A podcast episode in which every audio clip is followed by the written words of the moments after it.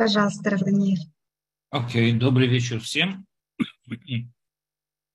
Сегодня мы с вами затронем тему, я думаю, одна из самых, одна из странных заповедей, которая есть в Торе, которая очень непонятна, ее и причина непонятна, и рассказ, который стоял э, в, в корне этой заповеди, тоже очень непонятен. Мы с вами попробуем вернуться немного те повести, которые нам рассказывает Тора, э, те повести об истории наших праотцов. Э, заповедь, которую мы с вами затронем на иврите, называется Гид Анаше. Гид Анаше – это я видел, нашел на русском языке два перевода. Или переводится как «жила вертлюжья», или переводится как «седалищный нерв». Какой из этих переводов правильный, я не знаю, я не знаток русского языка, поэтому я не знаю, но я нашел, что словари есть словари, есть переводы Торы, которые приводят как жила вертлюжья или седалищный нерв. Это определенная жила или нерв, или не знаю, что это, которая проходит вдоль э, задней части животных, коров, крупного скота, которое запрещено нам в употреблении. Да, гида наше нам запрещен в употребление по. Откуда этот запрет взялся и что, какой в нем смысл? Э, мы встречаем этот запрет как то, что нам рассказывает Тора.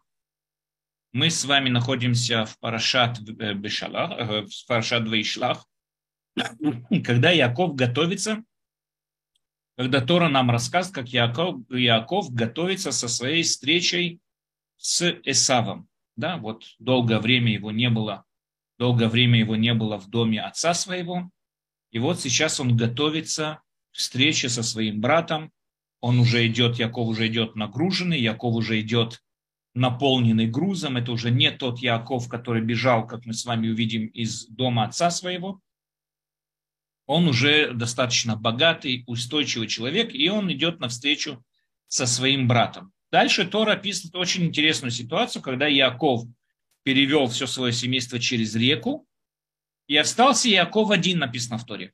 Я, вот, я вам зачитаю, опять же, я беру это с перевода из сайта Толдот, э, Толдот и Ширун, сайт Толдот, э, там приводится вот перевод, я его зачитаю.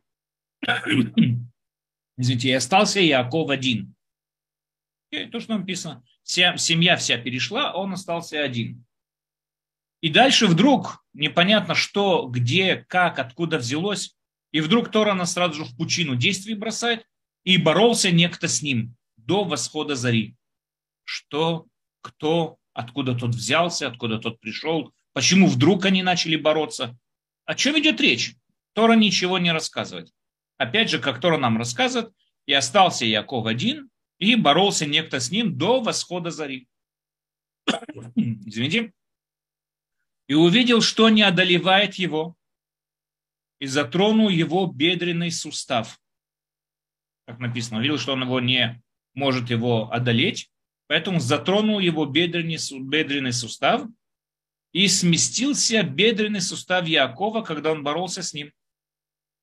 И сказал он, отпусти меня, ибо взошла заря. То есть он видел, что, опять же, как что Тора описывает, он увидел, что не может победить Якова, поэтому ударил его по бедренному суставу. Да, то, что сегодня в единоборствах называется лоу-кик, низкий удар, ударил его по бедренному суставу. Когда он боролся с ним и сказал, и дальше, говорит он Якову, «Отпусти меня, ибо взошла заря». И сказал, Яков, видно, ему отвечает, «Не отпущу тебя, пока меня не благословишь». И сказал он ему, како, как имя твое? И сказал Яков, да, до сих пор, что было до сих пор? Кто-то, неизвестно кто, неизвестно откуда он взялся, о чем идет вообще речь. Кто-то боролся с Яковом до зари, видел, что не может победить Якова, ударил его по э, бедренному, бедренному суставу. И Яков его держал, не отпускал до восхода зари, и сказал, тот его попросил, отпусти меня, ибо вошла, зашла заря, тот сказал, Яков ему говорит, я тебя не отпущу, пока меня не благословишь. То это такое, чтобы его благословить. О чем речь вообще идет? И сказал он ему, как имя твое? И сказал Яков. И сказал он, не Яков изрекаться более имени твоему, но Израиль, ибо боролся с Божьим ангелом, это перевод, это перевод, это боролся с Божьим ангелом и с людьми и преодолел. То есть Яхальта или Люким имеется в виду, то есть они перевели как боролся с Божьим ангелом. Боролся с могущими, можно сказать. Боролся с могущими и преодолел. Поэтому твое имя не больше не будет называться Яков, твое имя будет называться Израиль. И спросил Яков, и сказал, сказал он, поведа же мне и поведа же имя твое, как тебя зовут. И сказал он, для чего это спрашиваешь о моем имени? тот человек, который боролся с Яковом, говорит, зачем тебе знать мое имя? И он благословил его там, то есть благословил Якова там, и нарек Яков имя месту Пенуэль. Почему? Ибо я видел ангела лицом к лицу, и спаслась душа моя. То есть, опять же, ангела тоже перевод, но да, увидел я, боролся с кем-то, и спаслась моя душа. И взошло над ним солнце, когда он прошел, когда он прошел Пенуэль, а он припадал на свое бедро, то есть он хромал на вот это вот на ту ногу, по которой его ударили. Хромал Яков, хромал на ту ногу, по которой его ударил ангел. И дальше, потому не едят сыны Израиля жилы вертлюжьей или седалищного нерва, который на, бедренном суставе, суставе, извините, до сего дня ибо затронул бедренный сустав Якова, жилу вертлюжью. Сказать, что нам что-то понятно из этого рассказа, здесь читать текст Торы, я думаю, что это абсолютно ничего не понятно. Просто какой-то непонятный набор каких-то слов. Вообще не понимаем, о чем идет речь. Кто с кем боролся? Почему Яков остался один? Почему с ним кто-то... Кто, кто вообще с ним боролся? Откуда-то тот, кто с ним боролся, взялся? Хорошо, тот ударил его по, по бедру. Почему мы из-за этого не кушаем седалищный нерв или э, жилы вертлюжьи? О чем идет речь вообще? Что от нас Тора хочет во всей этой повестью, всем этим рассказам?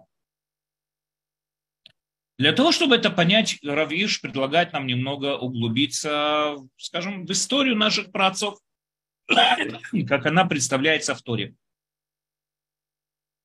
Наш праотец Яков прошел очень тяжелый экзамен в доме Лавана, которому он бежал в поиске спасения. Как мы с вами знаем, Яков бежал в дом к Лавану без каких бы то ни было имуществ, средств и так далее. Он бежал в последний момент. Единственное, там некоторые вещи, которые он с собой мог забрать, он забрал. По дороге, нам говорят мудрецы, его встретил сын Исава, который ограбил его и отправил его обратно путь, когда тот практически без какой бы то ни было провизии, без каких бы то ни было средств, абсолютно, как он говорит, только со своим посохом. То есть Яков пришел в дом Лавана абсолютно один со своим посохом. Вот пришел вот такой вот дом Лавана. В доме Лавана Яков вырос. То есть Яков стал сам отцом.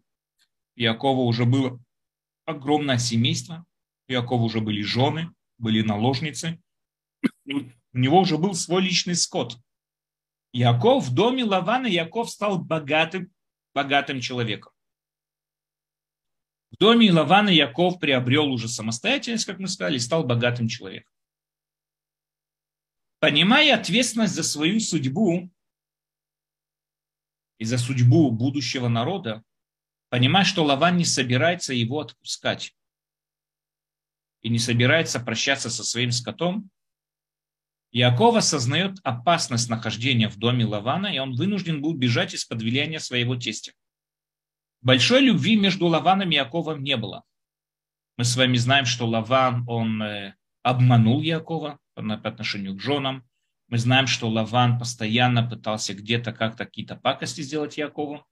Мы с вами знаем, что Лаван угрожал, то есть его жизнь, его угроза была колоссальной, до такой степени, что в Агада Шелеля Седер написано, что угроза, исходящая от Лавана, была даже больше, чем угроза, исходящая от фараона.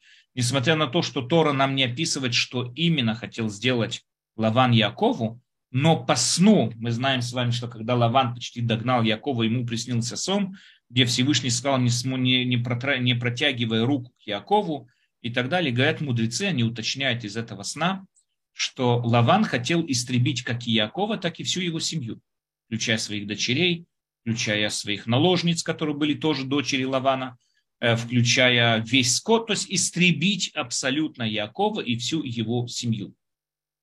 Это угроза исходила от Лавана.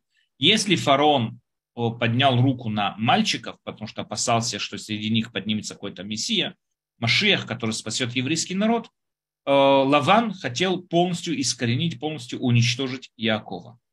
Абсолютно полностью, включая своих дочерей, включая всех, кто у него был, все семейство Якова, что было стерто с лица земли. Яков понимал, что это, с этим тестем лучше, как бы, от него исходит огромная опасность, и поэтому Яков решил бежать. Побег от опасности, исходящей от тестя, был тяжелее, чем побег от Исава. Когда Яков бежал от Исава, он бежал в полном одиночестве. У него не было ответственности ни перед кем, кроме как перед самим собой. То есть он отвечал только за самого себя. Он бежал абсолютно э, в одиночестве, у него не было много имущества, у него не было много скота. Он бежал в абсолютном одиночестве. Когда же он сейчас убегал от своего тестя, у него он уже был нагруженный своим грузом. Как мы уже с вами сказали, во-первых, у него было огромное семейство, перед которыми он отвечал. Он уже понимал, что от него, видно, пойдет продолжение всего народа. И он уже видел, видно, в своем пророчестве об 12 колен, которые от него пойдут и так далее. Он уже это понимал, он понимал ответственность за будущее всего народа. И поэтому, естественно, когда он бежал, у него уже было намного больше забот в этом побеге, чем тогда, когда он бежал от Исава. И поэтому, естественно, что этот побег был намного, намного более тяжелее. Дальше, несмотря на то, что в конечном итоге Лаван его достиг, но впоследствии этого сна, который мы с вами сказали, Лаван его не тронул. Следующая опасность, которая ждала Якова, это все-таки встреча со своим братом. И встреча Якова с братом очень-очень пугала Якова. Ведь сейчас Исав тоже, как и Яков, был главой семейства, Исав был главой целого племени. И Яков понятия не, не имел, как Исав его встретит. Надо понять, у Исава была крупнейшая обида на Якова, но не только обида. Я хочу вот объяснить такую вещь. Ведь ситуация с Яковом и Исавом, она тоже очень непонятная. Мы с вами знаем, что было два брата. Как нам описывают, один был такой, ну, можно сказать, грубо выражать, божий одуванчик, сидел только и учил Тору и так далее. А второго всегда, вот если посмотреть детские книжки, рисуют каким-то таким вот хулиганом, такой вот рыжий, такой дикий, какой-то неандерталец, который только ходит и ищет, кого убить. Понятно, что эта иллюстрация предназначена только для детей. Ведь любому взрослому человеку с взрослым мышлением очевидно и понятно, что если Тора приводит какой-то персонаж, если Тора приводит какого-то человека только для того, чтобы мы учились от этого человека, как правильно себя вести или наоборот, как неправильно себя вести. Я не думаю, что Тора привела бы какого-то местного хулигана сказать, что вот так вести себя не надо. Потому что нам это и без Торы понятно. Если бы Исав был, выглядел так, как его представляют в детских книжках, я думаю, что это и так понятно, что не надо было бы, у него не было бы никакой опасности, чтобы мы от него что, чего бы то ни было учили. И поэтому очевидно и понятно, что нет, Иса выглядел не так. Иса выглядел, выглядел как его описывал Рабшолым Швадрон, был такой иерусалимский раввин, известный, он описывал Исава так, у него был шикарный штраймель, вот это вот хасидская такая вот шляпа в виде колеса, у него был золотой кафтан такой, у него были бел, белая борода, длинные пейсы, у него было очень доброе лицо.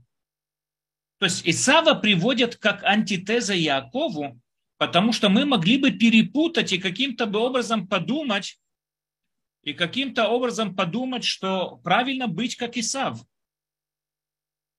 Поэтому Тора нам сопоставляет вместе, да, вставить нам с одной стороны Якова, С другой стороны, ставит нам Исава. Мы с вами уже не раз говорили о том, что когда Тора приводит каких-то персонажей, каждый из этих персонажей, он олицетворяет какое-то мировоззрение. Поэтому мы всегда с вами увидим, что наши есть всегда герои и антагонисты. Герои у нас всегда представляют мировоззрение монотеизма, абсолютной веры в Бога и так далее. И есть разные там такие вот антагонисты, которые представляют полностью вот какие-то другие мировоззрения и так далее.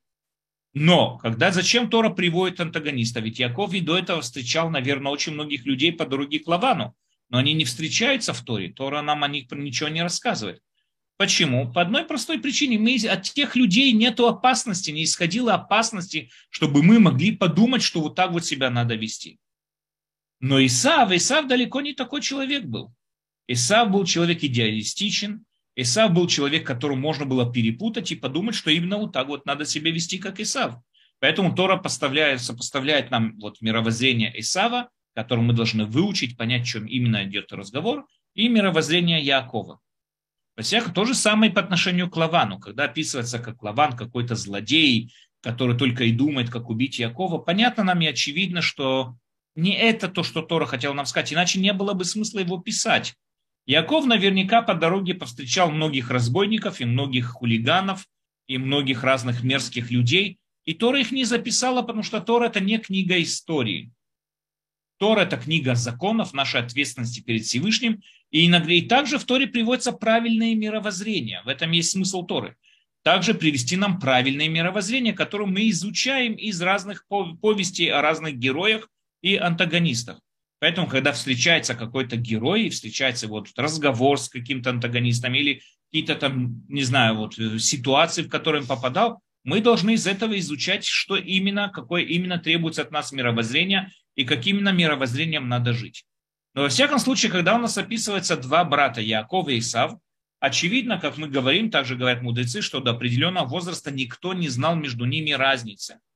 Никто не видел между ними разницы, практически между Яковом и Исавом до определенного возраста, пока они полностью не разошлись, и тогда уже разница стала более-менее очевидна.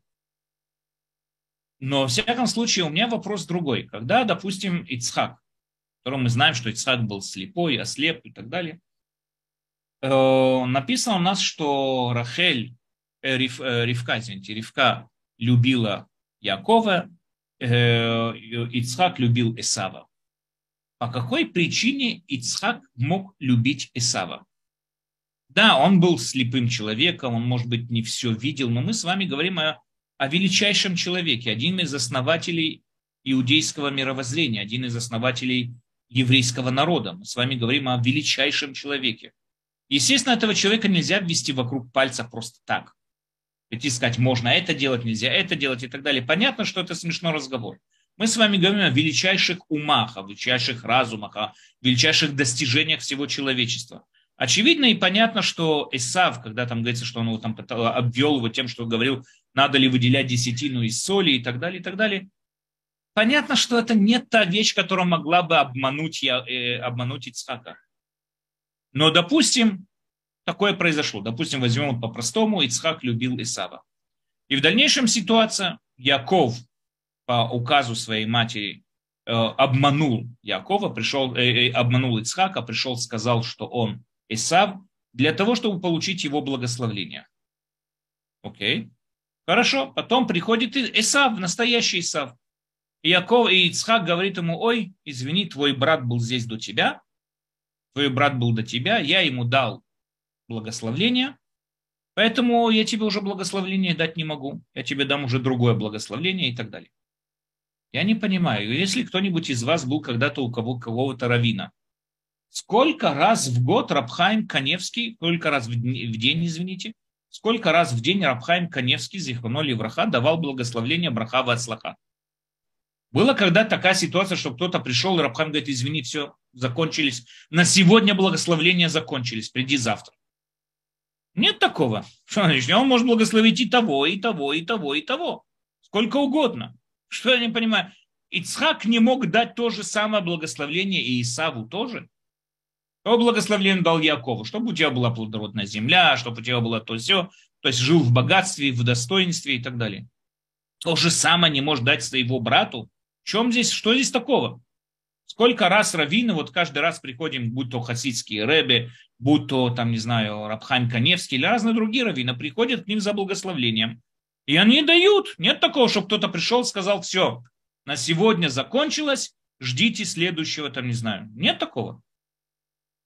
Так что мешало Ицхаку дать ему повторное благословление? Ответ заключается в том, что понятно, что Ицхак понимал прекрасно, кто перед ним находится. Ицхак только надо понять такую вещь. Ицхак считался человеком, как мудрецы его называют, олат мима. Он э, полностью сжигаемая жертва. Ицхак вел образ жизни, который был полностью максимально отдален от всего материального.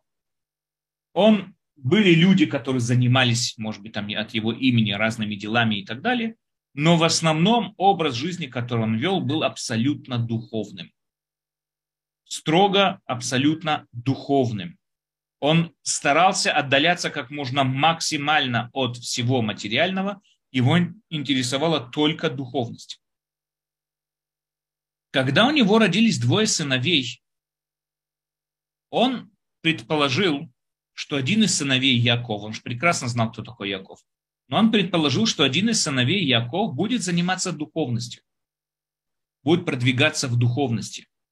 Ицхак предполагал, что занимаясь, что продвигаться в духовном, э, скажем так, в духовном росте можно только, если ты полностью отдался духовности абсолютно полностью отдался духовности. Для этого, естественно, требовалось, чтобы был другой брат, который будет заниматься материальностью. И тем самым образом один будет продвигаться в духовности, другой будет продвигаться в материальности, и один будет совмещаться с другим, и получится один цельный народ, исходящий от двух братьев.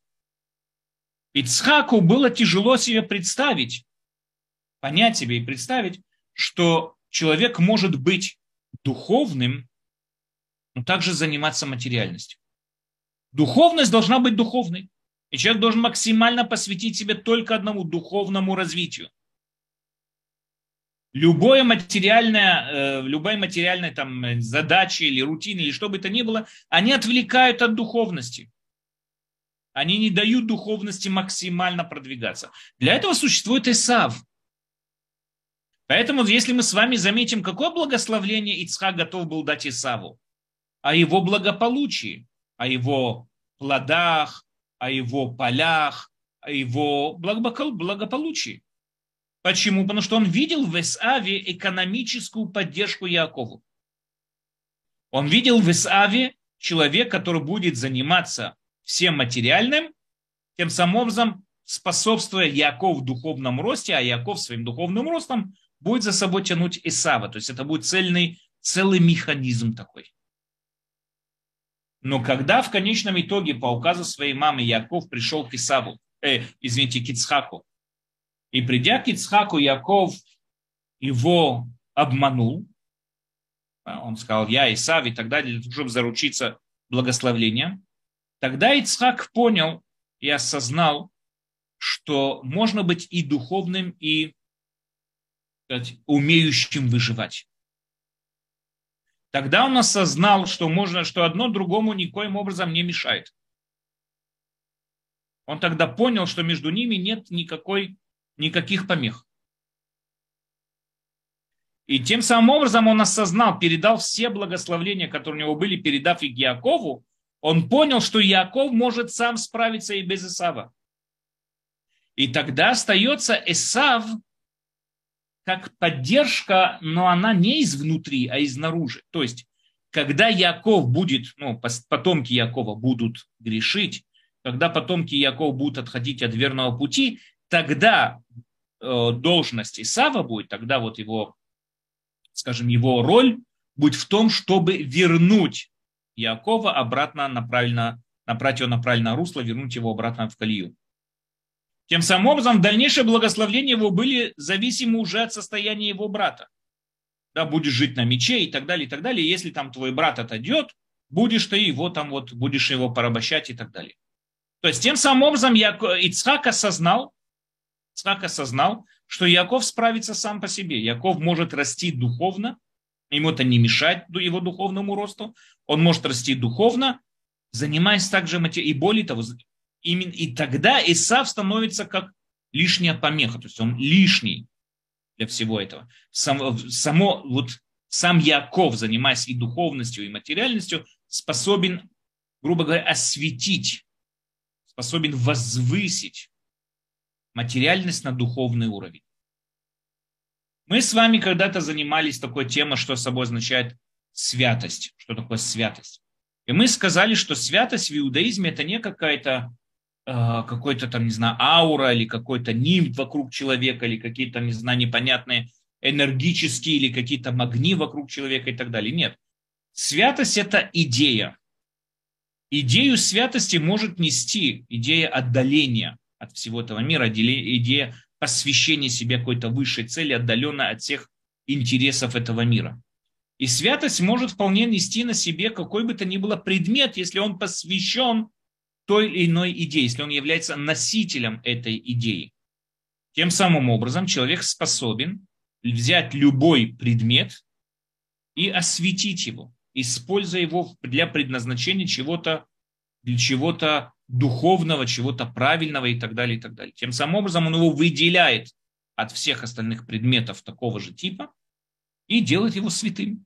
Все то время, что этот предмет несет на себе эту идею, он святой.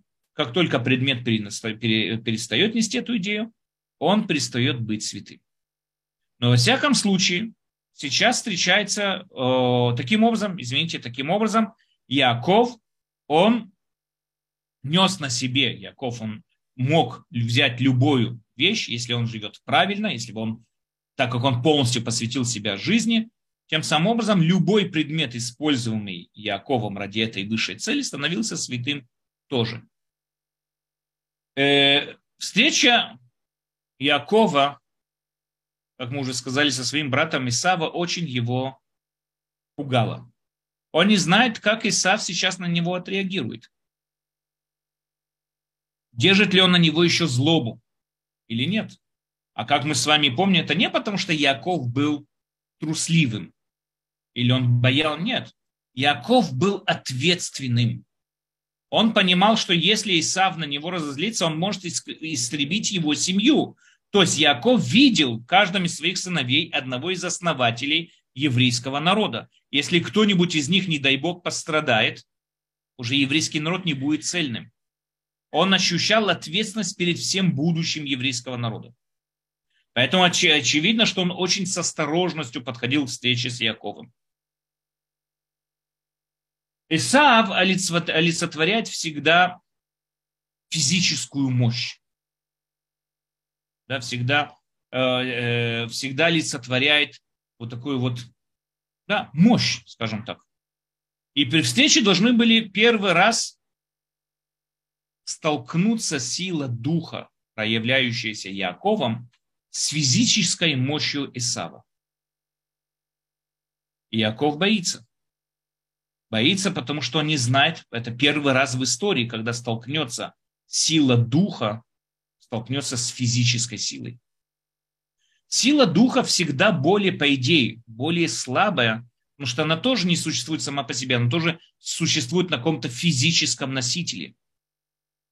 если столкнутся две культуры, в основном, как мы с вами видим, когда сталкиваются две культуры, одна физическая, материальная, материальные требования, материальные какие-то потребности и так далее, сталкивание, не потребности, а ценности, материальные ценности, и все вот это сталкивается с духовностью, духовности очень тяжело победить. Можно, но очень тяжело. Мы с вами знаем таких людей, как Рабицхак Зильбер, да, который смог выдержать все испытания Советского Союза. У нас было еще очень много, немного, к сожалению, но было такие вот, э, таких вот людей, которые могли кинуть вызов огромной мощи, мощи империи, огромной мощи, кинуть им вызов и выстоять. Многие падали. Надо понять, до революции Россия и все под российские вот эти вот э, земли, да, там, они, это был центр всей Торы. Все Ишивы находились там. Белоруссия, Литва, там, Польша, Россия. Все ишивы находились в, этом, в этих местах. Это был центр всего иудаизма. Но когда на этот центр надавило своей мощью, вот большевистское вот это вот движение, всей своей огромной мощью, потом сталинский режим и так далее, в основном от этого ничего не осталось. Были отдельные люди, которые могли выстоять, которые были достаточно смелые, отважные, не боялись и могли выстоять. Как я уже сказал, один из них, то, что мы с вами знаем, это Раби Зильбер. Смог выдержать и выстоять и так далее. Но первый, кто с этим столкнулся, это был Яков. И Яков еще не знал, какой результат будет. Рабицхак Зильбера, у него была надежда, потому что, прочитав вот э, вот эту вот э, повесть Якова и Исава, он понимал, что в конечном итоге Яков, да, победил. То есть возможно это сделать. Но до Якова никто это не знал. Поэтому Яков боится. Но есть еще одна вещь. Когда Яков вышел из дома отца, говорит Равиш, ему открылся смысл и цель всей его жизни. Мы знаем еще один очень странный эпизод в истории Якова. Это известный сон, в котором он увидел лестницу, да, которая ноги стояли на земле, там э, верхушка уходила в небеса, и написано, как посланники Бога, Малахим, да, посланники Бога, поднимались и спускались по лестнице. А наверху написано стоял Бог. Не цав, наверху стоит Бог. Рамбам поясняет, есть очень много комментариев к тому, что собой означает этот сон. Зачем Тора записала нам этот сон? Что Тора хотела нам сказать в этом сне практически? Зачем его описывать? Рамбам опис, говорит нам такую вещь, что этот сон, когда мы говорим о том, что вот посланники Бога поднимались по лестнице и спускались, кто такие посланники Бога? Надо понять такую вещь. Когда на иврите говорится слово «малах», «малах» – это посланник. «Малах» – это посланник. Это может быть ангел, это может быть посол, это может быть любой другой посланник. Кто-то кого-то куда-то посылать с, с какой-то заданием, с каким-то заданием, это его посланник. И когда написано, что посланники Бога поднимались и опускались, кто такие посланники Бога? Пророки. Пророки, они посланники Бога в этом мире. Есть много посланников Бога, но в данной ситуации, в данном, в данном контексте Рамбам понимает, что говорится о пророках пророки поднимались и спускались вниз. И здесь надо понять такую вещь. А Плато, Платон, Платон э, привел очень интересную, очень известную тоже такую вот притчу, не знаю, там, аллегорию о том, что представьте себе, что есть люди, которые прикованы в пещере. Всю свою жизнь они провели в этой пещере. Все, что перед ними представляется, а вход в пещеру находится сзади них, они не могут пошевелить головой, допустим. Да, теоретически представим такое. И все, что они видят, они видят э, отражение происходящего на, в, в мире, отражение, проекцию, которая проявляется на стене этой пещеры. И они видят, какая-то тень пошла, еще какая-то тень пошла, еще какая-то. И у них начинает выстраиваться какая-то теория по отношению к этим теням. Все, что они видят, они видят двухмерно черно-белый или черно-желтый, глухонемой абсолютно мир. Это то, что перед ними представляется. И они вокруг этого выстраивают всякую теорию, там всякое объяснение, почему вначале эта тень идет, а что эта тень потом делает. У них выстраивается целое понимание вот этого вот мира, они там могут рассказывать целые теории и так далее. Конечном итоге кто-то из них каким-то чудесным образом освободился, вылез из пещеры и увидел истину, как она есть. Он увидел трехмерный мир, он увидел мир во всех цветах, он узнал, что такое запах, что такое звук. Он осознал, что мир далеко не двухмерно черно-белый, а мир трехмерный, мир цветной, с приятным запахом. Он увидел весь мир во всей своей красе. Понимая все это, естественно, что у него первый порыв – это спуститься обратно в пещеру и предупредить людей, объяснить им всю эту истину. Всю ту истину, которую он видел. В конечном итоге заканчивается тем, что люди его же и убили. А Платон по многим версиям писал это как описывал смерть Сократа, которого казнили в Атуне, э, в Афинах, его казнили в Афинах, на иврите Атуна, его казнили в Афинах, Сократа, и вот за то, что вот он э, пытался проявить истину, как считал Платон. Во всяком случае, э, заканчивается тем, что его убивают. Рамбам взял вот эту вот притчу про пещеру и видит ее в проявлении во сне Якова. Ангелы поднимаются, то есть посланники, пророки поднимаются по этой лестнице наверх. Там стоит Всевышний. Стоит, Рамбам объясняет в Мурена Вухим, когда мы используем слово «стоит», подразумевается постоянство. Там каждый, кто правильно поднимается по лестнице Якова, он абсолютно встретит, вот каждый, кто поднимается по правильным ступеням, он встретит, то есть достигнет истины, истина, которая вот представляется Всевышним, он достигнет истины. И в дальнейшем этапе, осознавая эту истину, он осознает то, что эту истину надо донести до людей. Очень интересный факт такой о наших пророках. Все пророки, которые приводятся в Танахе, почти, почти все, они всегда были оппозицией власти, они всегда преследовались властью, они всегда презирались народом, то есть многие, вот мы знаем, Ильяу преследовали, Ирмияу сажали в тюрьму, или Шаза над ним издевались. То есть они всегда преследовались, презирались народом, потому что масса людей не готова слушать истину, а тем более власть.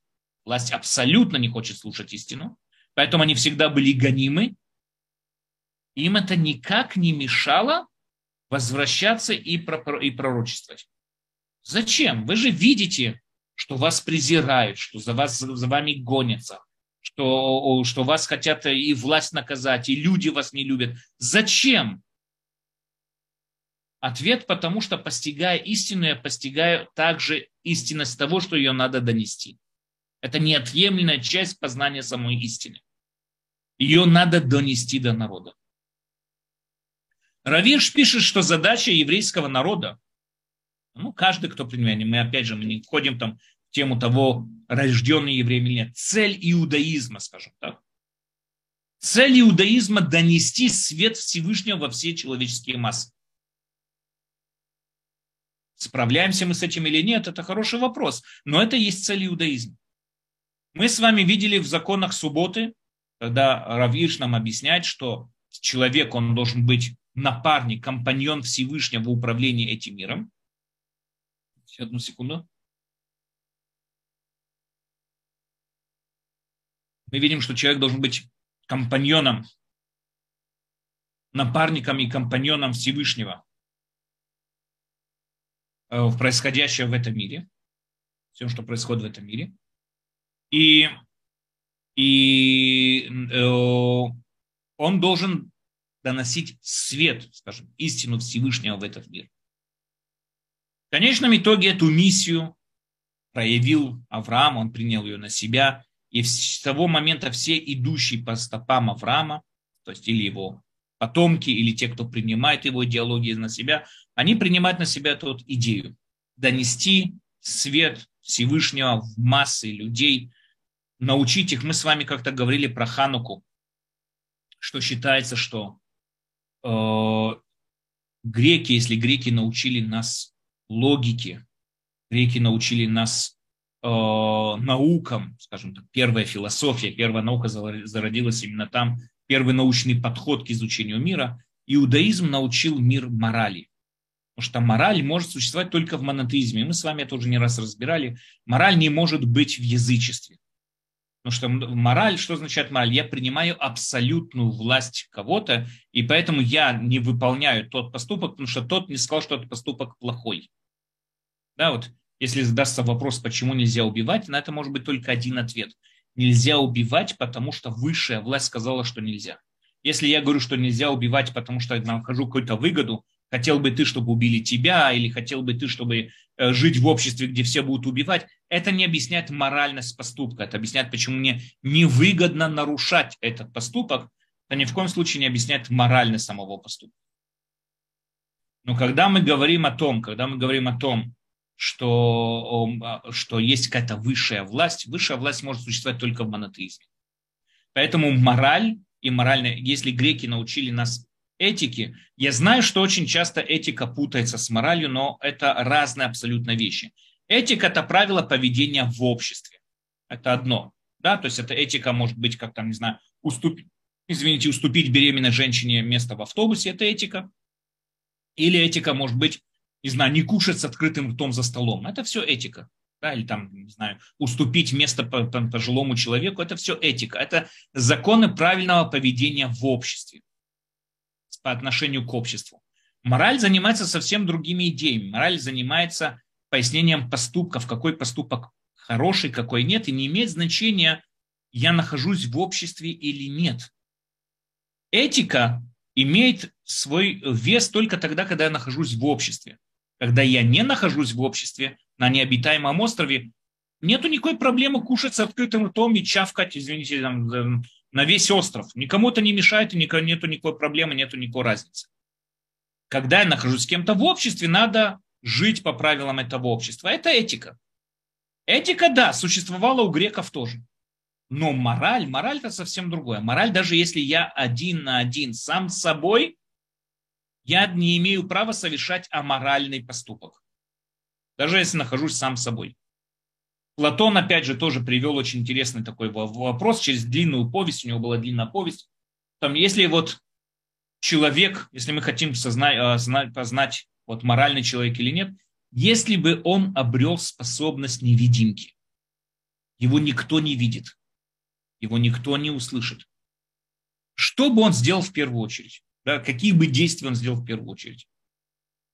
Это нам показывает, кто перед нами, моральный человек или нет. Многие говорят, я бы банк ограбил, я бы то сделал, я бы это сделал, я бы это и так далее. И раскрываются истинные желания самого этого человека. Почему? Потому что когда он невидимка, нет уже никаких угроз, нет уже никаких таких выгод или не выгод совершать или не совершать тот самый поступок. Но во всяком случае мораль, мораль зародилась в иудаизме. Это, если не ошибаюсь, Борман свидетельствовал об Гитлере, что Гитлер как-то такое сказал, что мораль, его мораль не интересует, потому что мораль – это еврейская выдумка. И в данной ситуации Гитлер был абсолютно прав. Мораль, как мораль, это абсолютно еврейское создание. Это плод монотеизма. Иаков осознал свою роль в этом сне, когда он шел к Лавану, он осознал свою роль в этом мире. Он осознал, что его роль, его должность донести свет Всевышнего, как эти самые пророки, поднимающиеся по лестнице и спускающиеся, донести свет Всевышнего в этот мир. Он должен построить тот самый народ, он должен собрать то самое общество вокруг себя, задача которого быть маяком или несущим свет Всевышнего в этот мир. Э, дальше. Яков осознал, что его судьба да, что это есть его судьба и цель его жизни, говорит Равиш. Создать народ, который мы с вами сказали, который будет доносить истину до людей. А сейчас, в момент борьбы с, незакон, с, незна, с незнакомцем, извините, он осознал, что цель его жизни будет противостоять весь мир. Борьба с, незак, с незнакомцем – это большой спор. Среди многих комментаторов вообще о чем идет речь? Кто этот незнакомец вообще? Во мнению Рамбама весь, вся эта борьба была во сне. Это пророчество. Интересный факт, да, там э, задали на Рамбама вопрос, задают, что если это пророчество, как Рамбам утверждает, почему тогда Яков после этого хромал? То есть, если это пророчество, значит, это не было на его, это было его сознание, это был его сон. Почему тогда Яков после этого хромал? Его сын, Раби Авраам бен Рамбам, его сын пишет, комментарии на Тору, объясняя, отвечая на этот вопрос, если это был только сон, почему тогда Яков хромал, как будто у него по-настоящему повреждено бедро, он объясняет, что бывают иногда сны, которые до такой степени ясны для человека, которые до такой степени ясны, проявляют вот эту вот ясность для человека, до такой степени, что они, э, что они эм, влияют на физическое состояние человека. Пророческий сон – это не просто сон. Это глубочайшее переживание, которое переживает пророк. Это, это что-то особенное. Нам это тяжело представить, но это что-то особенное. Это совсем другой вид осознания, совсем другой вид понятия, восприятия. Сон, который переживает пророк. Поэтому вполне может быть, что после этого сна, когда его ударили по бедру, после этого сна Яков хромал. Но что именно ему показал этот сон? Что именно ему проявил этот сон? После того, как Яков осознал свою цель донести свет в этот мир, донести истину в этот мир, он осознал последний, то, что последнее, что говорил э, Аполлон, э, Платон в, своем, в своей притче. Пророка, философа убили. Люди не хотят слушать истину. Яков осознал, что весь материальный мир будет бороться с Яковом. Весь материальный мир будет противостоять Якову. Все материальное течение будет против Якова. Мы с вами видим мир, в котором мы живем, где приоритеты людей абсолютно материальные. Все, что их интересует, абсолютно материальность. И, и где, куда здесь можно вставить какую-то духовность? Если посмотрите, вот выйдя в город, все рекламные щиты, только представлять, покупай покупай покупай, только вот приобретай и приобретай без конца, только все, вот весь мир, люди ценятся, люди оцениваются по своему материальному состоянию. Если у него материальное состояние, значит он вот правильный человек, хороший человек. А если у него нет, значит он а, какой-то такой себе. Почему? Потому что духовность абсолютно не ценится в этом мире интеллектуальность, интеллигентность абсолютно не ценится в этом мире, если она не приносит какой-то материальной выгоды. Вот если скажем, что я учу философию для того, чтобы в университете я преподаю и получаю там такую-то зарплату, а, ну тогда понятно, для чего ты изучаешь философию. Но если я кому-то скажу, что я изучаю философию для того, чтобы самому развиваться, развиваться, развивать свое сознание, развивать свое познание, зачем тебе это надо? Зачем тебе это надо? Никакого, наоборот, это вызывает у людей презрение. Якова миссия, она не просто тяжелая тем, что самому Якову надо понять истину и донести, уметь ее донести до людей. А и она еще тяжелая тем, что сами люди не хотят. Это мало того, что, знаете, придумать вакцину от какой-то болезни, это надо еще выловить всех людей и привить ее. То же самое получается здесь. И Яков в этом сне осознал по-настоящему свое противостояние против всего материального мира. И в этом сне он осознал, что материальность не смогла уничтожить духовность. Он боролся, выдержал. Если я буду упрямо держаться духовности, материальность меня не победит. Но материальность может навредить материальность способна выбить материальные потребности из духовности. Она может навредить. Духовность всегда будет слабей, как мы с вами уже говорили, как мы сегодня видим, и менее ценна, чем материальность. Потому что материальность, ее успех виден перед нами. Во всех фильмах мы видим вот успех. Нам всегда представляется, у нас в голове уже происходит картина, которая связывает богатство с счастьем, с радостью. Нам кажется, что вот, если были бы, вот мы тогда были бы счастливы и так далее, и так далее.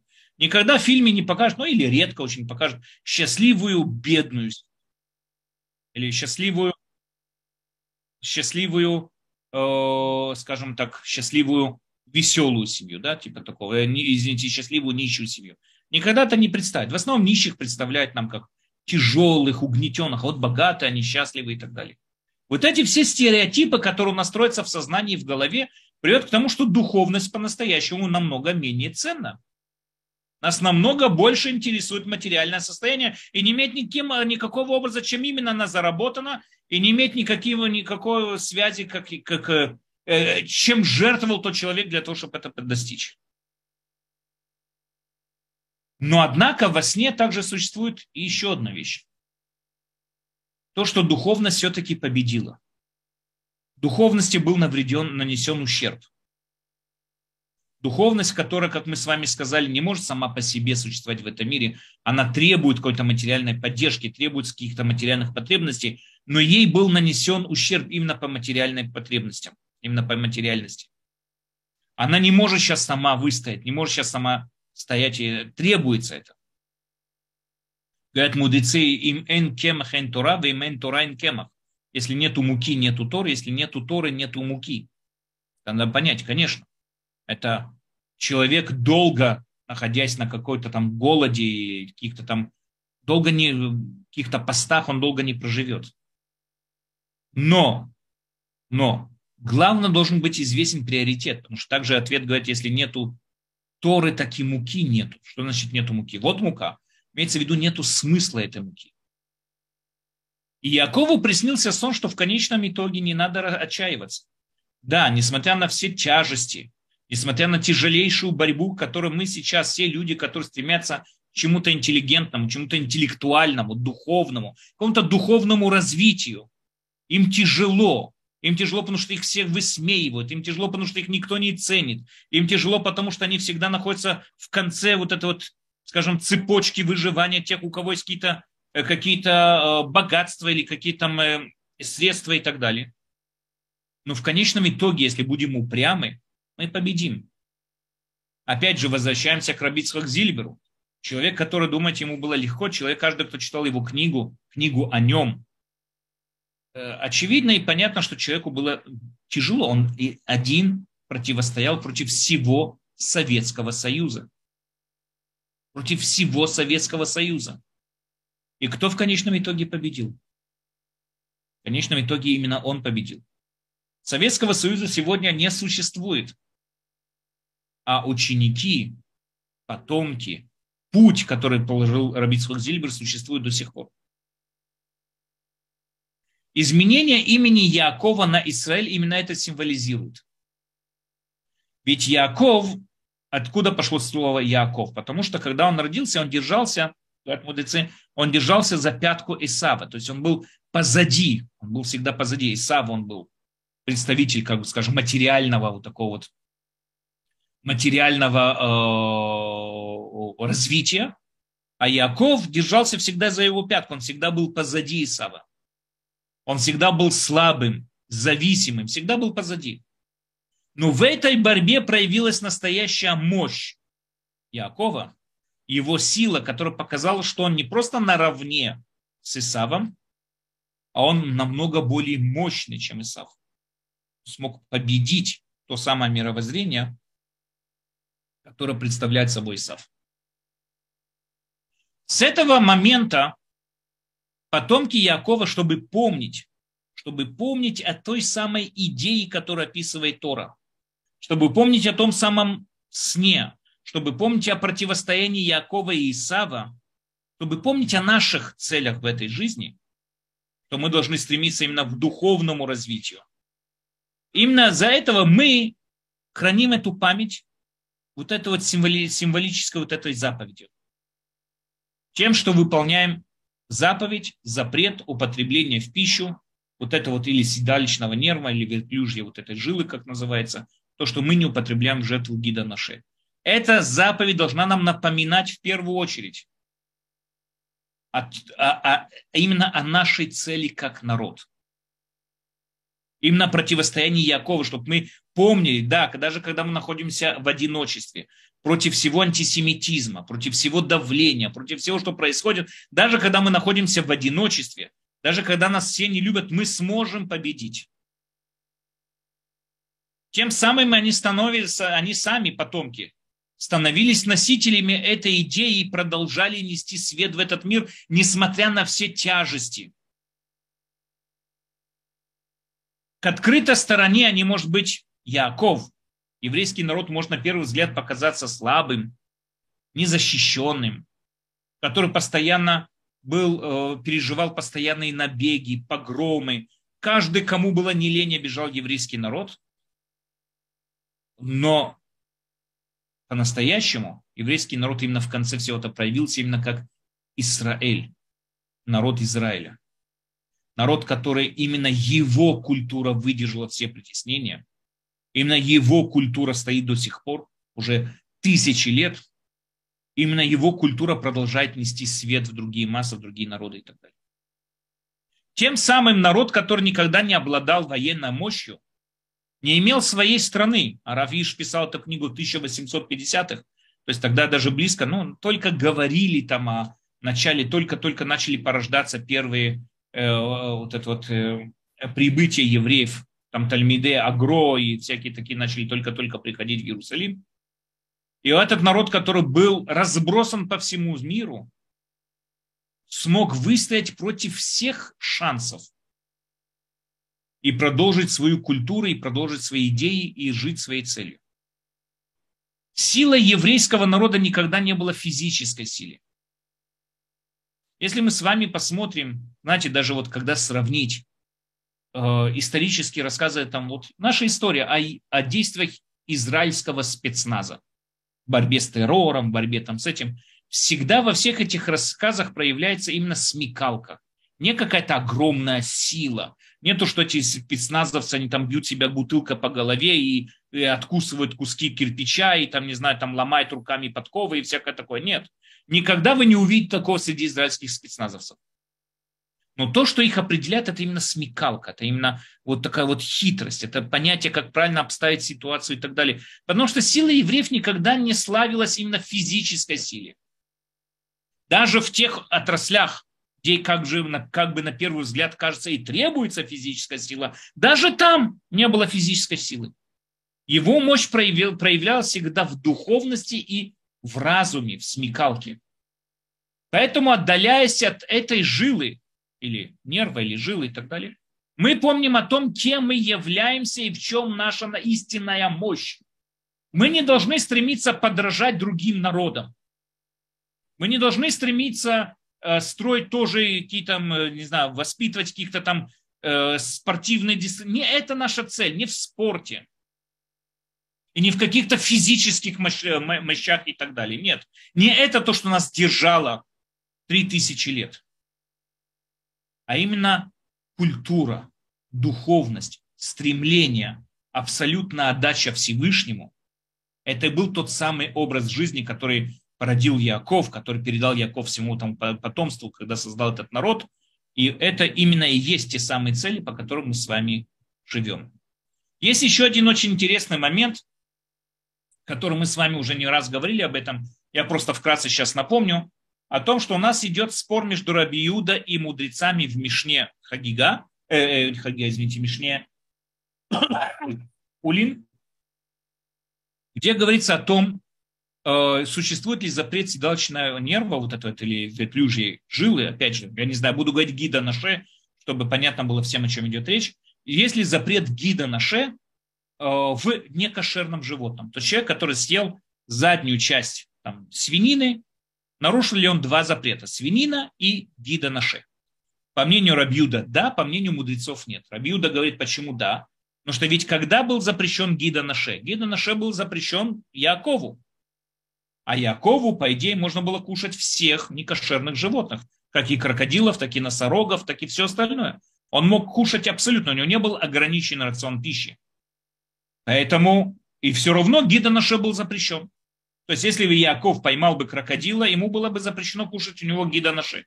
Самого крокодила можно было, гида наши нельзя. Поэтому отсюда я понимаю, что гида наше существует также и в некошерных животных тоже. Но мудрецы приходят и спорят с этим мнением, говорят, нет, это неправильно. Почему? Да, ты прав, что в Торе Гида Наше написан здесь. Но почему мы выполняем Гида Наше? Потому что Тора его записала. То есть для нас, для последующих потомств Якова, Гида Наше запрещен не из-за этой ситуации, а потому что Тора записала этот запрет на горе Синай, и в дальнейшем уже после некошерных животных и записала его уже здесь, записала его уже в этом, в этом месте для того, чтобы объяснить, откуда вообще практически этот запрет был взят. Но мы его выполняем не из-за исторических событий, а выполняем, потому что он был написан на горе Синай. Как-то в один из праздников Шавот я вам объяснял, в чем разница между формальной властью и между, можно сказать, авторитетной властью. Да, человек, допустим, вот чтобы объяснить этот спор. Э, человек обращается к технику, у него поломалась стиральная машина или поломался компьютер. Не имеет значения, что бы это ни было, он обращается к технику. Тот техник приходит, говорит, смотри, тебе надо заменить там такую-то деталь. Я не хочу менять. Я тебе чем-то обязан? Нет? Почему ты говоришь, что я должен заменить ту деталь? Не хочу. Не обязан. Почему же я все-таки слушаюсь техника? Потому что если я его вызвал, наверное, он лучше меня разбирается в этой теме. Если я вызвал техника, наверное, он лучше меня в этом понимает. Поэтому я и делаю то, что он мне сказал. Когда я обращаюсь к доктору, доктор мне говорит принять те или иные таблетки или делать ту или иную процедуру. Я его слушаю. Почему? Я ему обязан? Нет, не обязан. Но, наверное, он лучше меня разбирается в этом, если он доктор, а я нет. Поэтому я к нему обращаюсь, потому что он для меня авторитет. Но если это мнение, авторитетное мнение, оно оспорится, то есть я несколько раз буду убеждусь, не знаю, убеждусь несколько раз, что он был неправ, тогда в данной ситуации не буду его слушать. Он для меня не авторитет, я ему ничем не обязан. Существует другое полномочие, существует формальное полномочие. Формальное полномочие – это когда я принимаю на себя власть не потому, что я считаю она правильная или нет, а потому что если я хочу относиться к этой группе, это есть моя власть. Допустим, парламент. Если я нахожусь на территории Российской Федерации, если я хочу быть гражданином Российской Федерации, я принимаю на себя законодательную власть Российской Федерации.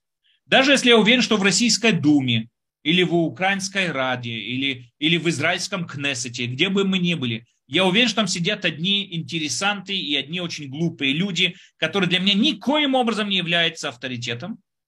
Хочу этого или не хочу, я принимаю эту власть, потому что я хочу быть гражданином тот, той самой страны. А быть гражданином той страны означает принять на себя власть, законодательную власть той страны. То же самое и по отношению к Торе. До того, как Тора была дана, даже те, кто ее и выполняли, если взять этот мидраж, э, который говорит, что наши працы выполняли Тору, даже если они ее и выполняли, они ее выполняли как авторитетную власть, то есть полномочия. Потому что они видели в ней правоту, они видели в ней полезность, поэтому они ее и выполняли. Но после того, как мы получили Тору на горе Синай, Тора стала для нас формальным полномочием. Не имеет никто, никого сейчас не интересует, мне нравится эта заповедь или не нравится эта заповедь. Я думаю, что здесь неправильно. Никого это не интересует. Ты хочешь относиться к иудаизму, хочешь относиться к иудейскому мировоззрению, к иудейскому народу, ты обязан принять на себя написанное в Торе. Это единственное полномочие, которое должно быть над каждым евреем. И поэтому объясняет Рамбам, говоря, вот приводя этих мудрецов, объясняет Рамбам, что они правильно сказали, говорит Рамбам. Почему? Потому что наше полномочие, вот наша законодательная власть – это Тора. И мне не интересует, почему, что было до этого с Авраамом, когда он делал обрезание и так далее. Нет. Потому что Тора сказала, что я должен обрез... совершать обрезание, поэтому я совершаю обрезание. А Тора сказал, что я не имею права кушать гида на ше, я не буду кушать гида на ше. Только Тора, не потому что ситуация, которая была с Яковом, потому что Тора запретила. Но вопрос, почему Тора запретила, ответ это в этом пояснении, которое мы разобрали с вами сегодня. Окей, Боруха мы с вами закончили эту тему. Если есть какие-то вопросы, пожалуйста. Спасибо огромное, Рав Даниэль. Есть вопросы. Э, первый вопрос. Так. Почему Римская империя называется Эдомом? Они же не родственники. Совершенно хороший вопрос. Очень часто мудрецы находили определенные свойства в определенных персонажах в Танахе и сводили их с другими культурами, которые олицетворяли эти свойства, и вот они поэтому называли Эдом и всякое такое. Римская империя считается империей Эдом, потому что в ней она олицетворяла ту, то самое мировоззрение, которое мудрецы нашли у Эсава.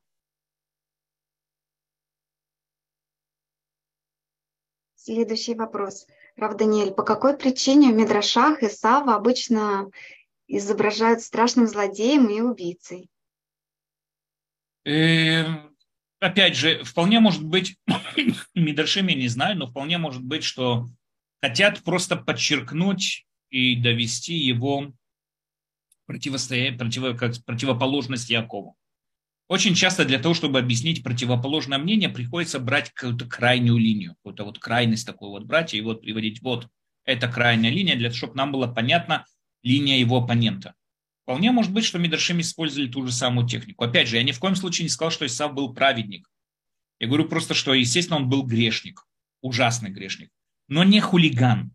Имеется в виду, что его грех был намного более идеологический, чем просто э, давай там кому-то, там, не знаю, морду набью и так далее. Естественно, его грех был намного более идеологический, его, его зло было намного более идеологическим, намного более урытым, как бы, врытым все его мировоззрение. Поэтому именно по этой причине вот Мидрашим пытается как бы выявить его качество и более как бы более доступными их сделать. Следующий вопрос от Сары. Уважаемый Рав Даниэль, в Торе сказано, что Яков боролся с ангелом Всевышнего. Я не могу понять, как он вообще дерзнул бороться с посланником, выполняющим волю Всевышнего. По сути, он пошел против Всевышнего. Объясните, пожалуйста, что в этом похвального или мой ход размышлений в корне неверен? Не написано, что он боролся с ангелом нигде в Торе. Абсолютно нигде не написано. Написано, что он боролся с кем-то. Ищ. Да, Иш написано в Явик ему, боролся с ним какой-то человек. Теперь, опять же, вполне может быть, что то, что представляется, это как, как Рамбам писал, что это был пророческий сон, это все было в пророчестве, это был сон пророческий и так далее. Даже если мы скажем, что это нет, что если мы возьмем то, что он по-настоящему боролся, какая-то борьба происходила с каким-то ангелом, но опять же, это не то, что ангел Всевышнего, посланник Всевышнего, чтобы убить Якова и так далее. Этот ангел был, олицетворял э, Исава, какой-то посланник Исава больше, чем посланник Всевышнего. И поэтому, да, как он боролся с ангелом, это хороший вопрос, как можно вообще бороться с ангелом. Но это не было что-то против Всевышнего. Спасибо, Рав Даниэль. Следующий вопрос. Да, также благодаря, Рав Даниэль, спасибо за урок. Я слышала, что хромота Якова Вину – это намек, что многие евреи в конце дней после борьбы с потомками Эсава будут хромать в исполнении заповедей. Тарбанит Хава Куперман так, так объяснял. Вполне может быть, я не спорю, да, может быть, вполне, может быть, разные объяснения, почему, где вполне может быть. И поэтому такая связь, что нельзя есть в Гиданаше. И может быть, вполне, опять же, я... Смотрите, может быть, много комментариев на эту тему. Я не входил в сугубо все. То есть наша тема сегодня была не именно пояснение самого этого рассказа, а была попытка пояснить эту актуальность этой заповеди сегодня. Почему сегодня мы не едим, чтобы напоминать себе о нашей важной цели и так далее. Следующий вопрос. Почему тогда Якова зовут Израиль? Ведь Эль – это Бог. Эль – это не Бог. Элука, Элуким и так далее – это могущий. То, что ему сказал тот человек, ты смог с могущими, смог с ангелами, смог с могущими, не имеет значения, что имеется в виду, э, и смог перебороть их. Все это то, что имеется в виду. Поэтому в честь этого ему было дано это имя, что он мог стоять напрямую с могущими. Пожалуйста, следующий вопрос голосовой. Можно включить микрофон, Неля.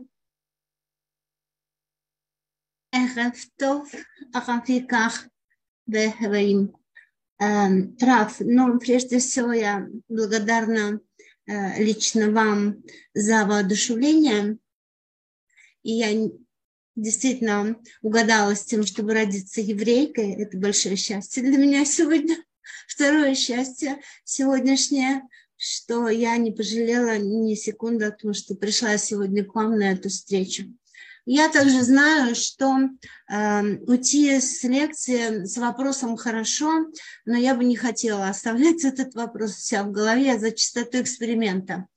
Э, дорогой Раф, когда вы говорили э, об этике, э, здесь у меня стройными рядами пошли мысли, э, которые боролись с вашей мыслью, потому что я повторяю, я за чистоту эксперимента. Этика, э, поскольку я лингвист и журналист и специалист по слову, этика – это философская наука, которая изучает проблемы морали и нравственности. Вот я она согласен. изучает роль да. и место. Вы говорили об этике, ага. как о том, что с открытым ртом можно есть там где угодно э, и есть под одеялом, когда творец не видит. Это этикет – этика – это выяснение позиции. Я, я знаю, да. Я, я сказал до того, как говорил, я сказал, что я знаю, что есть с этим э, переводы, да, то есть э, люди не используют так по этому назначению, но я больше думал, что этикет исходит от слова этика. Нет, этикет это отдельное слово, этика это быть, другое. Может быть. Это Но, во всяком случае, когда, когда мы говорим об этике, которой в основном, когда вот э, исследования этики, этикеты и так далее, это одно. Исследование самой морали, когда мы пытаемся понять, почему этот поступок, почему он плохой сам по себе. Это понятно, просто э, как бы Э, научно, а я чем научный, да, э, вот э, я мораль понимаю, да, раз, я знаю, я знаю, да, как раз понимаю, да. Я, видел, я хотела это, это для себя, простите, я хотела для себя это прежде всего прояснить, поскольку одно дело сидеть в книгах, другое дело общаться с живым человеком. И еще один вопрос, который я тоже бы не хотела оставлять, возможно, вы сможете эм, на него ответить. То, о чем мы сегодня говорим и говорили прежде, и будем говорить дальше – я имею в виду Туру, да, эм, там э, нам рассказывают рассказы, или это все-таки э, действия каких-то высших сил, названных теми или иными персонажами? Прошу прощения за вопрос, мне это важно. Смотрите, я хочу вначале насчет то, что вы сказали насчет этики, я с вами абсолютно согласен. Я знаю, что да, есть такое вот понятие этика, как мораль и так далее, вполне может быть, но когда мы говорим о морали, то, что я имел в виду, то, что я хотел донести – Мораль – это не просто рассуждение, правильно или неправильно совершать тот или иной поступок, а именно почему его правильно или неправильно совершать. И это один вопрос. То есть мораль занимается именно самой идеей, почему я должен, почему этот поступок, хорош ли этот поступок сам по себе или плохой и почему. Этика в основном пытается выстроить этот поступок в объяснении в отношении к обществу и так далее. Вы, я знаю, вы правильно говорите, что с точки зрения вот э, переводов и этика, и морали, и Аристотель писал книгу «Этика», и многие занимались этикой, они тоже называются также и мораль, то, что я видел, что, да, переводится это много в многих э, культ, ну, переводах. Прошу прощения, тогда в этом это... случае мы говорим о глубине морали еврейской, да, это, еврейского народа. Тогда да, это то, что я хотел, о сути. Это то, что о я... сути. Видео. Это то, что я хотел разделить. Да, поняла. Да, сейчас это, поняла. Что то есть, они как бы говорят, да, они как бы говорят об этике, которая, ну, то есть не, нельзя быть несправедливым в обществе и так далее, и так далее, это понятно, то есть это как бы одно. Мы говорим другое, почему справедливость это зло, э, несправедливость это зло и так далее, и так далее. Теперь, смотрите, э, второй, второй ваш вопрос. Э, в Торе можно, я, как уже говорил не раз, я не не раз уже говорил на это на наших уроках, что Торе нельзя относиться как историческая книга, потому что она абсолютно не является исторической книгой. События, которые описываются в Торе, они, мы видим, очень тесно направлены на какое-то э, выявление какого-то смысла или что бы то ни было. То есть Тора абсолютно не историческая книга. Тора описывает нам мировоззрение людей, которые между собой столкнулись. Я не вхожу в тему, было это исторические столкновения или нет, но столкнулись, Тора сталкивает мировоззрение разных людей, которыми вот мы должны выявить из этого именно правильное мировоззрение. Очень часто для того, чтобы я мог вот объяснить свое мировоззрение, мне надо представить какую-то противоположность этому, чтобы было более понятно, о чем говорю я. Тем самым образом Тора, например, Авраам вот встретил в своей жизни и фараона, и Авимелиха, и там, и там еще разных людей, там Немрод, там по Мидрашим и так далее. Естественно, что Авраам встречал больших людей тоже. Естественно, что жизнь Авраама была намного более богата, чем то, что описывается в Торе. Но те люди не имели никакого отношения к, к идее Авраама, и поэтому они просто там не записаны. Поэтому Тора представляет нам не просто борьбу каких-то сил, я не знаю, может быть вполне, но я не думаю, что об этом идет речь. Я думаю, что Тора э, выстраивает правильное мировоззрение, которое мы должны учить из всех этих повестей, повестей, которые там приводятся.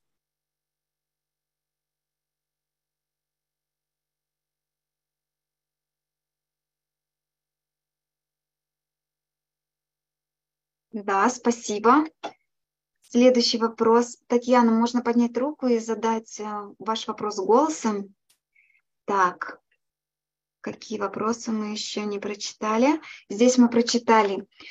Эм, так, на YouTube-канале также вас спрашивают, Рав Даниэль, и что было сложно, и немного непонятно, что мораль исходит из понимания того, что Всевышний, сотворивший небо и землю, был первичный, а материя вторична, все остальные Нет. люди считают наоборот.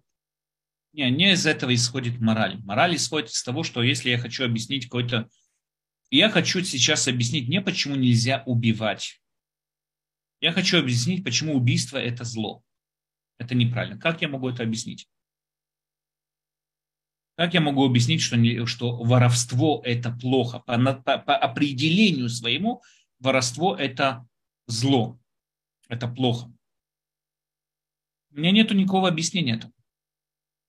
Я могу объяснить, почему невыгодно воровать, как это плохо влияет на общество, когда мы все воруем, как это ужасно проявляется на дальнейшие поколения, когда мы воруем.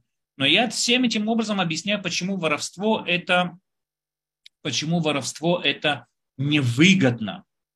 Но они объясняют, почему воровство это зло само по себе. Для того, чтобы ответить на вопрос, почему воровство это зло само по себе, это только тогда, когда я принимаю абсолютную власть кого-то над собой – и говорю, он сказал, что это плохо. Вот он, абсолютно власть над всем этим миром, он сказал, что это плохо. Это может существовать только в монотеизме. В других, в других религиях этого быть не может, потому что нет абсолютной власти. У язычника нет абсолютной власти. У него есть много разных богов, или даже если у него есть один всего лишь бог, но он тоже подчиняется всему происходящему в этом мире, поэтому нет абсолютной власти, потому что над этим богом тоже есть какая-то абсолютная власть. Поэтому нет какой-то абсолютно власти, которая может прийти мне и сказать, это плохо, само по себе это плохо. Эта идея может зародиться только в монотеизме. Опять, я это вкратце говорю, но на прошлых уроках как-то мы уже говорили про на тему морали очень подробно и разбирали, это, почему эта мораль может проявиться только э, в религии монотеизма, и почему мораль именно вот в этом свете могли донести только, только вот э, монотеисты. Также интересует наших слушателей с YouTube-канала. Мораль – это проявление исправленной сферы Тиферет. Ну, это, я, это не, не, не по моему адресу. Надо спросить, Тиферет – это сфера Тиферет или нет? Это не по моему. Это к вам больше вопрос, чем ко мне.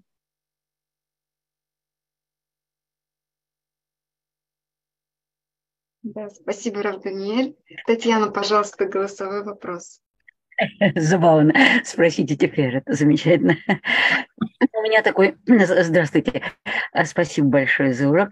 У меня всегда вот при рассказах о э, Якове и Исаве всегда, всегда, всегда возникает очень такой трудный вопрос, что все это разделение между ними все-таки изначально основано на лжи, на лжи Ривке. Вот, всегда меня, то есть как бы основание нашего народа основано на лжи. Вот это очень странно. И все время, и к тому же еще какая-то постоянно у меня в голове параллель идет между Абелем и Каином почему-то.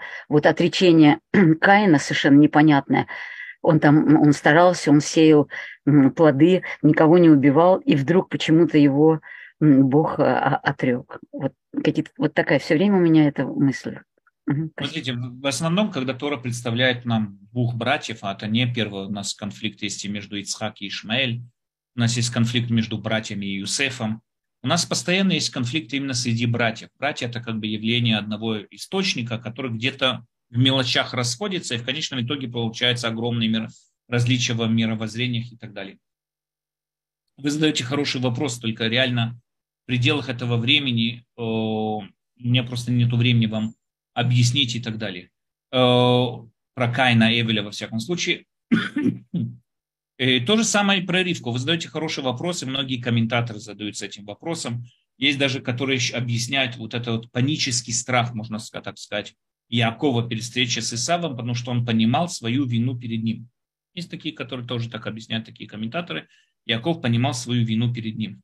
В конечном итоге именно поэтому Яков ему объясняет, что это, это поведение не не принесло ему никакого результата, потому что свое богатство он не получил через благословление своего отца и так далее, и так далее, и так далее. То есть вы, многие комментаторы ощущают то, что ощущаете вы.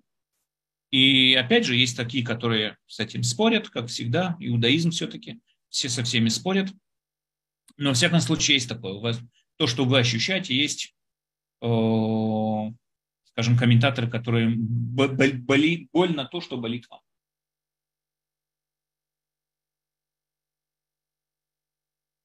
И как это решается? И, а как они это, и как они это решают? Э, это, это, это, это по-настоящему надо дать отдельно тему. Как бы, отдельно. Да, может быть, если возможно, может быть, когда-нибудь. Спасибо. Может быть, вполне, да, если как-нибудь да. доберемся до этого с удовольствием, конечно. Но я думаю, что вы без меня, наверное, здесь есть и Рабанит Хавакупрам дает уроки по Торе, есть э, там в Йом Шлишит, когда я давал уроки, до меня было э, тоже Рабанит, которая давала уроки по Торе. Я думаю, что есть э, огромное количество уроков э, по а, Торе. Можно, можно, можно найти, да? Угу, хорошо. Да, я уверен, что можно будет найти. Спасибо. Угу. Равдиэль, пожалуйста, еще один вопрос. Возможно, угу. вы тоже ответите. Вот эти 70 народов мира, это все желание Израиль? Не существует вот такого разделения 70 народов мира, мы это даем им Тору. Э, это желание Израиль, да, неисправленное? Э, смотрите, можно сказать все, что угодно. То есть, опять же, да, есть на это очень много разных объяснений, что это за 70 народов, есть ли они реально сегодня, что собой это означает. Э, очень много споров на эту тему. В основном это тема, касающаяся еврейской мистики, там у них в цифре 70 что-то проявляется. Э, опять же, очень много, по-настоящему очень много тем на это разговор есть и так далее. Можно сказать то, что, что вы говорите тоже. То есть это несет на себе все, что угодно. Такие комментарии можно объяснить тоже. В любом случае, пожалуйста, будем продолжать и прояснять. Спасибо огромное вам. Спасибо. Удовольствие. Спасибо большое. Следующий вопрос YouTube-канала. Какой потомок Якова может победить потомка Исава, Амалека, ненавидящего евреев? И почему Амалек так ненавидит евреев? Во-первых, у меня есть на эту тему урок. Да, по-моему, на Пуриме как-то давал урок на эту тему про Амалека и про его противостояние, чем именно и почему это проявляется через Аман, и почему именно Амалек считается врагом номер один Всевышнего. Я как-то давал очень подробный урок на эту тему. Если он есть в Ютубе, надо спросить Тиферет, но если он есть в Ютубе, там можно найти я очень подробно, ну, очень в рамках этого времени я подробно разобрал, что собой означает Амалек, почему именно у нас есть мецва, что именно нам с ним делать, и почему нас ненавидит, и в чем именно вообще наше разногласие между нами и Амалеком происходит и так далее. Поэтому есть уже более-менее подробно этот. Насчет какой сын из Якова у нас написано, что Юсеф, э, Юсеф, он мог противостоять Исаву, сравнивается как маленький Исав, как сток сена, а Юсеф как маленький э, этот уголек, который может сжечь все это сток сена. Почему именно Юсеф? Потому что Юсеф пережил очень страшное испытание. Он был, ну, можно сравнить с тем испытанием, которое сравнил в свое время Раби Зильбер. Он в одиночестве выдержал Э, все давление культуры египетской смог построить правильную еврейскую семью, несмотря на все его окружение вокруг. Иосиф оставался в Египте, оставался абсолютным монотеистом, верующим в единого Бога, не предавал принципы своего отца. Это сила духа и есть то самое, что может уничтожить Исава.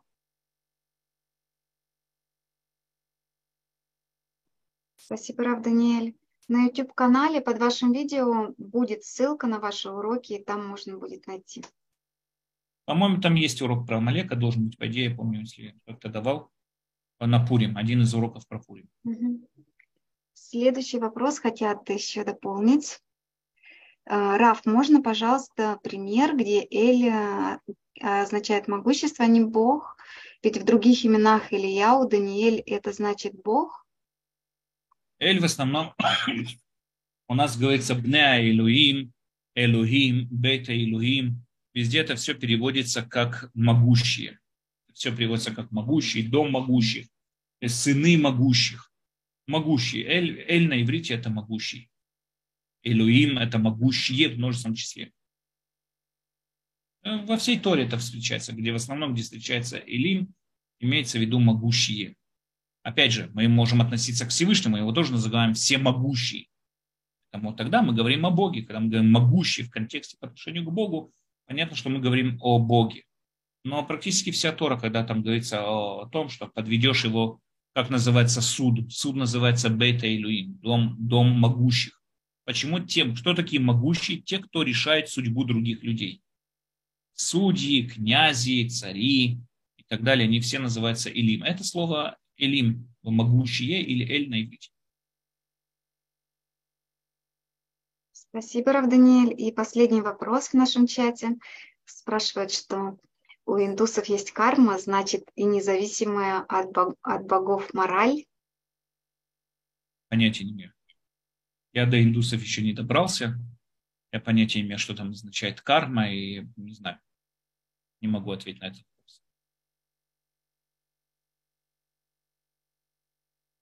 Так, еще поступили немножко вопросов. Так, э, уважаемые участники, можно поднять руку. Здесь э, хотят разобраться. Получается, это одинаковый по смыслу корень, эла и алель. Алель? Я так понимаю, да. Алель это совсем по-другому пишется, это восхваление. Алель это восхваление. ЛЛ. Алиф это не знаю. Как. Я не знаю такого слова. Угу. Гей, ламед, ламед, это, это одно. А алиф, гей, гей, что? Я, я не знаю а, слова. Алиф, ламет, ламет. Первая алиф, ламет, хей, и вторая алиф, ламет, ламет. Не знаю. Да. Хорошо, ладно тогда. Спасибо большое, Рав Даниэль. Без Раташем, да, увидимся с вами через неделю. Если вопросов больше нет, тогда всего всем хорошего. И спасибо, что оставались до такого позднего часа. Всего всем хорошего и увидимся без Раташем через неделю. До свидания. До свидания. Всего доброго. Спасибо нашим дорогим участникам и за интересные вопросы. И прошу вас участвовать, поднимать руку, задавать вопросы вашим голосом, потому что я не всегда их могу правильно, может, как-то донести. Всего доброго. Тивера, спасибо вам. Спасибо огромное. Спасибо, дорогая. Да, да и я спасибо вам.